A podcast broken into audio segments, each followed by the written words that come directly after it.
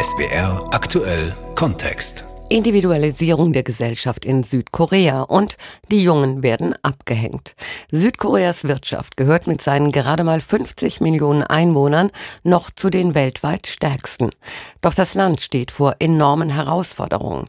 Dazu gehört die anhaltend niedrige Geburtenrate. Selbst Milliarden Won der vergangenen Jahre haben daran nichts ändern können. Katrin Erdmann über Erwartungsdruck, Frust und eigenwillige Köpfe. Ein ruhiges Wohnviertel in unmittelbarer Nähe der Konkuk-Universität in Seoul. Bis zu diesem Jahr gab es hier eine Grundschule, bedauert Mingyu. Doch die ist jetzt geschlossen, weil es keine Kinder mehr gibt. Der 27-Jährige lebt hier mit seinem älteren Bruder Minki zusammen. Zwei kleine Zimmer, Wohnküche, Bad. Ein Luxus im teuren Seoul. Ihre Eltern haben dafür mehrere 10.000 Euro beim Vermieter hinterlegt. Mingyu hat seinen Laptop aufgeklappt. Ich schreibe eine Zusammenfassung für mein drittes Buch. Zwei hat der 27-Jährige schon veröffentlicht, beide über ChatGPT. Mingyu arbeitet als Ingenieur in der Marketingabteilung eines großen koreanischen Unternehmens für Kohlenstofffasern. 45 Stunden die Woche. Und ich arbeite jede Woche so 15, 20 Stunden nebenbei. Aber das störe ihn überhaupt nicht. Compared to other im Vergleich zu meinen Freunden arbeite ich viel, aber das heißt nicht, dass ich keine Freude im Leben habe. Ich schlafe auch viel. Mingyu will etwas bewegen, weiterkommen. Deshalb verlässt er Südkorea und geht nach Deutschland, um an der TU München seinen Master zu machen und um zu lernen, wie seine Heimat umweltfreundlicher werden könnte. Geld ist ihm wichtig, aber auch Spaß. Zu seiner eigenen Generation Z hat er ein gespaltenes Verhältnis. Die koreanische Gesellschaft sei wettbewerbsgetrieben und gerade die jungen Leute würden Statussymbolen hinterherjagen, findet er. Und durch dieses Vergleichen steigt ständig nur der Lebensstandard. Darüber vergessen sie die Frage danach, was macht mich glücklich? Die Gesellschaft lasse ihn auch keine Zeit, das in Ruhe herauszufinden. Wenn er mit seinen Freunden spreche, dann würden sie ständig über materialistische Dinge wie das neueste Handy reden. Aber wenn wir zusammen reisen, Karten spielen oder schwimmen gehen, dann reden sie darüber gar nicht mehr. Und ich wünsche mir einfach, dass die Koreaner begreifen, dass Glücklichsein mehr ist als ein eigenes Haus. Uh, Wie Daten des Statistikamtes zeigen, haben immer mehr Koreanerinnen und Koreaner zwischen 15 und 29 Jahren neben ihrer regulären Arbeit einen Nebenjob. Wegen der geringen Geburtenrate ist die koreanische Gesellschaft nicht mehr nachhaltig. Meine Generation fürchtet, dass sie in 10, 20 Jahren bankrott geht. So entstand ja auch der Begriff Hell Joseon. Was so viel meint wie Hölle Korea. Damit eine Gesellschaft stabil bleibt, braucht sie eine Geburtenrate von 2,1 Kindern pro Frau. In Südkorea lag sie 2022 aber nur bei 0,78 und stagniert seit drei Jahren. Wenn sich nichts bewegt, wird die Bevölkerung bis 2070 von derzeit rund 51 Millionen auf 38 Millionen sinken, so das Nationale Statistikamt. Halte der Trend an, so Wissenschaftler, würde sich die Erwerbsbevölkerung in den nächsten 40 Jahren um fast die Hälfte reduzieren. Und in so einer Gesellschaft, sagt Mingyu, wollen viele keine Kinder großziehen, sondern so schnell wie möglich so viel Geld verdienen, wie es geht. Sein zwei Jahre älterer Bruder Minky meint zudem, die meisten koreanischen Eltern investieren sehr viel Geld in die Ausbildung ihrer Kinder und dafür erwarten sie auch etwas im Gegenzug. Good for zu dieser traditionellen Vorstellung gehöre es auch, eine Familie zu gründen und dass Frauen eine gute Hausfrau werden. Den meisten Frauen reicht das aber nicht. Das ist jetzt nicht mehr vereinbar mit ihren Idealen. Minky hat schon eine Freundin, aber ob die beiden mal heiraten wollen, da ist er wie viele seiner Altersgenossen unsicher, denn allein eine Heirat kostet in Korea ein Vermögen. Er hat deshalb Sympathien für einen anderen Weg. Ohne Trauschein zusammenzuleben, da ist die Last ein bisschen geringer. Aber die traditionelle Denkweise hindert die KoreanerInnen bisher daran, so zu leben. Zwei junge Männer, die in einem Gespräch die Herausforderungen für ihre eigene Generation und ihr Land skizzieren.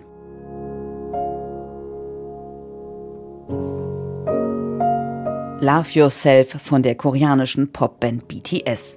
Soziologieprofessor Shin Jin-wok sieht in dem Song die Herausforderungen, vor der die junge koreanische Generation steht. Individualisierung und Wettbewerb. Der wirtschaftliche Aufschwung seines Landes sei rasant gewesen, man habe sich an ein gutes Leben gewöhnt.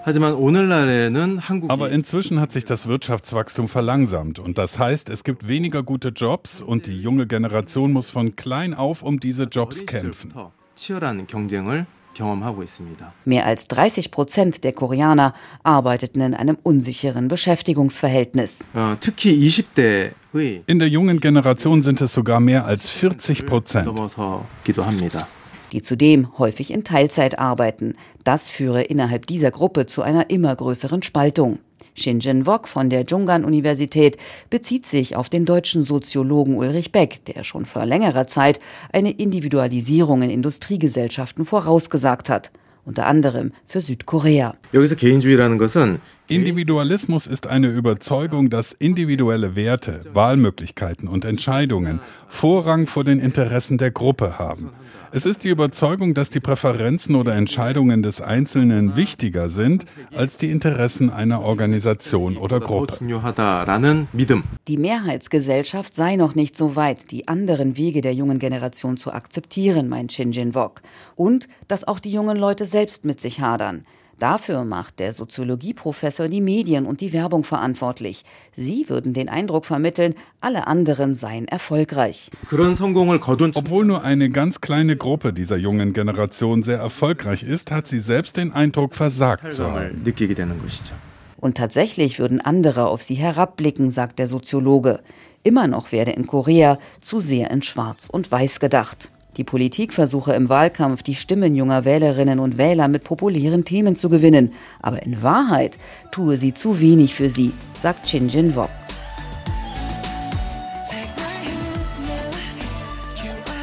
Dass die Politik zu wenig für junge Menschen tut, sieht Chong Se-jong vom Korea-Institut für Gesundheit und Soziales ähnlich.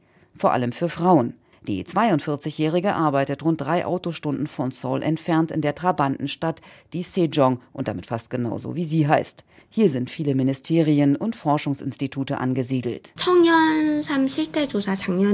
Die Regierung hat kürzlich erstmals die Lebenswirklichkeiten der jungen Generation in Korea untersucht. Dabei kam heraus, dass 11 Prozent der Frauen ihren Job aufgegeben haben, um Kinder zu erziehen. Bei den Männern waren es 0 Prozent. Das zeigt die Ungleichstellung der Geschlechter in unserer Gesellschaft. Die Erwerbsbeteiligung von Männern liegt mit 72 Prozent fast 20 Prozentpunkte höher als die von Frauen. Unverheiratete Frauen sind hingegen genauso häufig berufstätig wie Männer. Der Cut kommt mit der Schwangerschaft. Koreas Frauen sind innerhalb der OECD die am besten ausgebildeten, aber im Geschlechtervergleich die am schlechtesten bezahlten. Der Gehaltsunterschied liegt bei mehr als 30 Prozent. Was Statistiken auch zeigen, die Frauen überlegen immer länger, ob sie ein Kind bekommen sollen. Und wenn ja, ist es oft zu spät.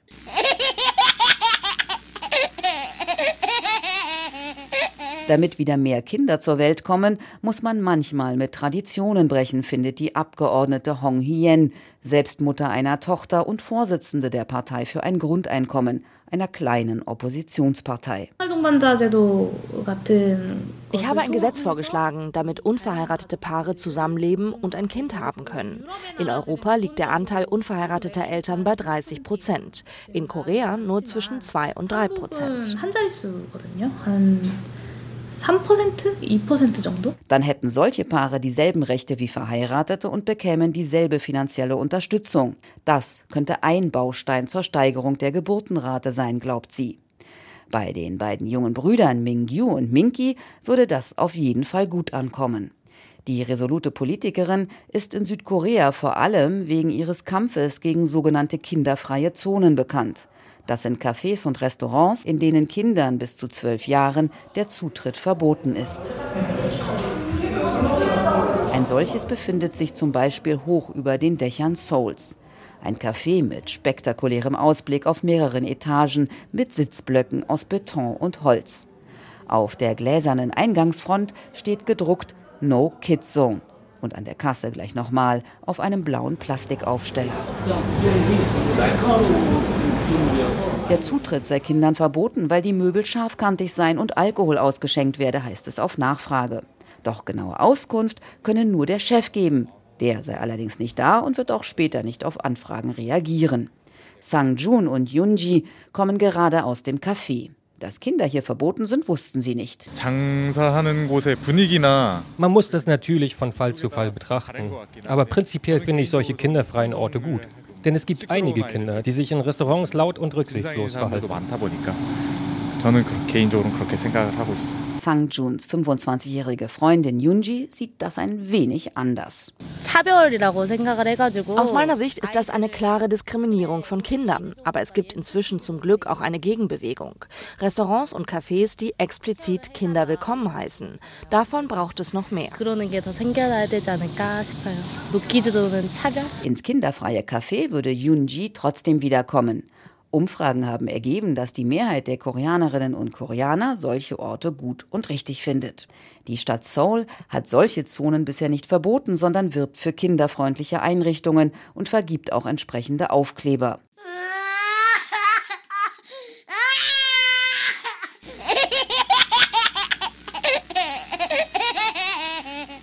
Die Landesregierung will zwar die Zuschüsse für Neugeborene im kommenden Jahr auf rund 690 Euro verdreifachen, aber es ist fraglich, ob sich die junge Generation dadurch beeinflussen lässt. Eine Gruppe, die von Nachwuchsfragen, Wettbewerb und Leistungsdruck sehr weit entfernt bzw. an ihnen gescheitert ist, sind die Hikikomori. Auch ein junges Phänomen in Südkorea, das bisher vor allem aus Japan bekannt war. Damit sind Menschen gemeint, die mindestens drei Monate nicht aus dem Haus gegangen sind. Schätzungen gehen von 350.000 bis einer halben Million Hikikomori in Südkorea aus, die in dem Land Einsiedler genannt werden. Wissenschaftlerin Chong Sejong hat im vergangenen Jahr unter jungen Menschen eine Studie zu den sogenannten Einsiedlern erstellt. In unserer Umfrage antworteten die meisten Menschen auf die Frage, warum sie nicht mehr ausgehen wollten, weil wir keinen Job finden konnten. Wir sehen einen Zusammenhang mit dem aktuellen Arbeitsmarkt in Korea und der Unfähigkeit der Gesellschaft, ihnen eine Karriere zu ermöglichen. Besuch bei genau diesen jungen Menschen. Ein Student einer renommierten koreanischen Schauspielschule erklärt den Einsiedlern etwas über Stand-up-Comedy. Dann soll sich jeder an einen Tisch setzen und eine kurze Szene aufschreiben. Der Schauspielschüler geht herum und gibt Tipps. Vren hat schon etwas notiert, aber er will es nicht zeigen, wirkt gestresst. I'm trying. Ich versuche es, aber ich mache mir zu viel Druck. Der Workshop Stand-up-Comedy in einem Gemeindezentrum gehört zum Reintegrationsprogramm einer Wohngemeinschaft für koreanische Einsiedler. Gegründet hat die Yo Seung-yu im Juni 2020. Seung-yu war selbst Einsiedler, kam erst durch eine japanische Hilfsorganisation wieder raus und gründete dann die Not Scary Company, also zu Deutsch etwa das keine Angst Unternehmen. In der Wohngemeinschaft gibt es ständig wechselnde Abendworkshops. Der 29-Jährige erklärt, was das Besondere an dem aktuellen Projekt ist. Stand-up-Comedy는 멤버들은 다 하고 싶어 하진 않아요. nicht alle finden das gut, denn Stand-up-Comedy ist sehr herausfordernd. Aber ich denke, es ist genau das Richtige, denn ich glaube, es ist das Schwierigste überhaupt, Menschen zum Lächeln und Lachen zu bringen. Und wenn ihnen das gelingt, wird ihnen das eine Menge Selbstvertrauen geben. Und jeder hat seine ganz eigene Geschichte zu erzählen. Eine Schwäche werde so zu einer Stärke. Und die Teilnehmenden können wieder beginnen, Beziehungen zu anderen Menschen aufzubauen. In der WG fangen alle mit einer täglichen To-Do-Liste an. Jeden Tag sozusagen ein kleines Erfolgserlebnis schaffen. Das können ganz unterschiedliche und einfache Dinge sein. Bei manchen ist das schon, sich zu waschen, bevor sie ins Bett gehen. Oder nicht mehr als fünf Minuten zu einer Sitzung zu spät zu kommen. Oder niemanden abwertend zu behandeln. Es geht um ganz kleine Schritte. Sie sollen sich wohlfühlen, aber auch etwas tun, denn in der Regel sind diese Menschen sehr lethargisch. Lucio lebt seit dem Frühjahr in der Wohngemeinschaft. Der Blick des 23-Jährigen ist unruhig, suchend. Als er in der Oberschule war, wurde er in der Schule stark gemobbt. Er schloss sich ein für fünf Jahre. Was er in der Zeit zu Hause gemacht habe, er lässt sich Zeit mit der Antwort. Die meiste Zeit habe ich Videos geguckt, mit dem Smartphone gespielt oder mich sexuell befriedigt. Glücklich wurde er dadurch allerdings nicht. Ich war sehr einsam und wollte nicht mehr leben. Lucio kommt aus einem gut situierten Elternhaus. Er wuchs mit einer Nanny auf, wurde streng erzogen, aber geredet wurde in der Familie nie. Auch als er nicht mehr in die Schule gehen wollte, interessierten sich seine Eltern nicht dafür. Hier in der Wohngemeinschaft gucke er nicht mehr so viel Fernsehen und habe sogar schon einiges gelernt. Ich weiß, wie man kocht und Wäsche macht. Der großgewachsene junge Mann mit runder Brille redet eigentlich nicht mit Journalisten. Hier macht er jedoch eine Ausnahme, weil, Überraschung, Lucio spricht auf einmal sogar Englisch. Ah, German music. I love very love German music. Und zwar nicht irgendwelche, sondern deutschen Rap. Zum Beispiel diesen hier.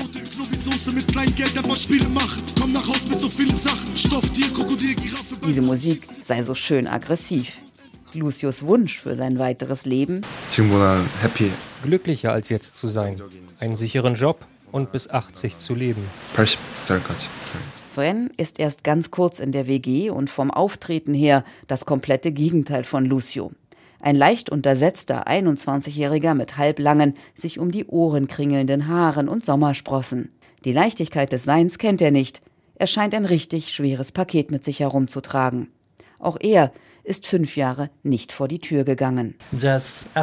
Ich habe YouTube-Videos geschaut und Romane gelesen. Der Koreaner hat viel im Ausland gelebt. Sein Vater ist ein erfolgreicher Unternehmer, um dessen Aufmerksamkeit Ren immer buhlte. Mein Vater sagte immer, du bist mein Sohn und hast nach mir zu kommen. Er konnte das nicht trennen. Immer wenn ich ich selbst sein wollte, brachte ihn das in Rage. Um mich zu disziplinieren, missachtete er mich komplett. Das hat wehgetan, denn er ist mein Vater. And that hurts because He's my father. Der damals noch Jugendliche konnte damit nicht umgehen, fühlte sich wertlos, hatte immer Angst, einen Fehler zu machen. Es gab eine Zeit, da habe ich viele Medikamente genommen, aber das brachte gar nichts. Mir wurde klar, niemand interessiert sich für mich oder fragt, warum ich so verletzt bin. Es ging einfach nur darum, meine Pflicht zu erfüllen. Vrens Mutter las ihrem Sohn jeden Wunsch von den Augen ab. Er musste sich nicht bewegen, nichts einkaufen, sich nicht im Haushalt beteiligen. Dass er das jetzt in der WG hier alles selber machen müsse, sei eine schöne Veränderung, findet er. Wir kennen alle unsere Situation und hier ist niemand, der dich dafür verurteilt, weil du so bist. Oh, er wünscht sich, dass die koreanische Gesellschaft mehr Rücksicht auf Menschen wie ihn nimmt, die sich nicht perfekt ins Raster einpassen lassen. Lucio und Vren verbindet nichts mit Mingyu und Minki, die sehr erfolgreich ihren Weg in Korea gehen. Doch alle stehen exemplarisch für die Herausforderungen einer Generation. Individualisierung der Gesellschaft in Südkorea und die Jungen werden abgehängt. Das war SWR aktuell Kontext von unserer Korrespondentin Katrin Erdmann.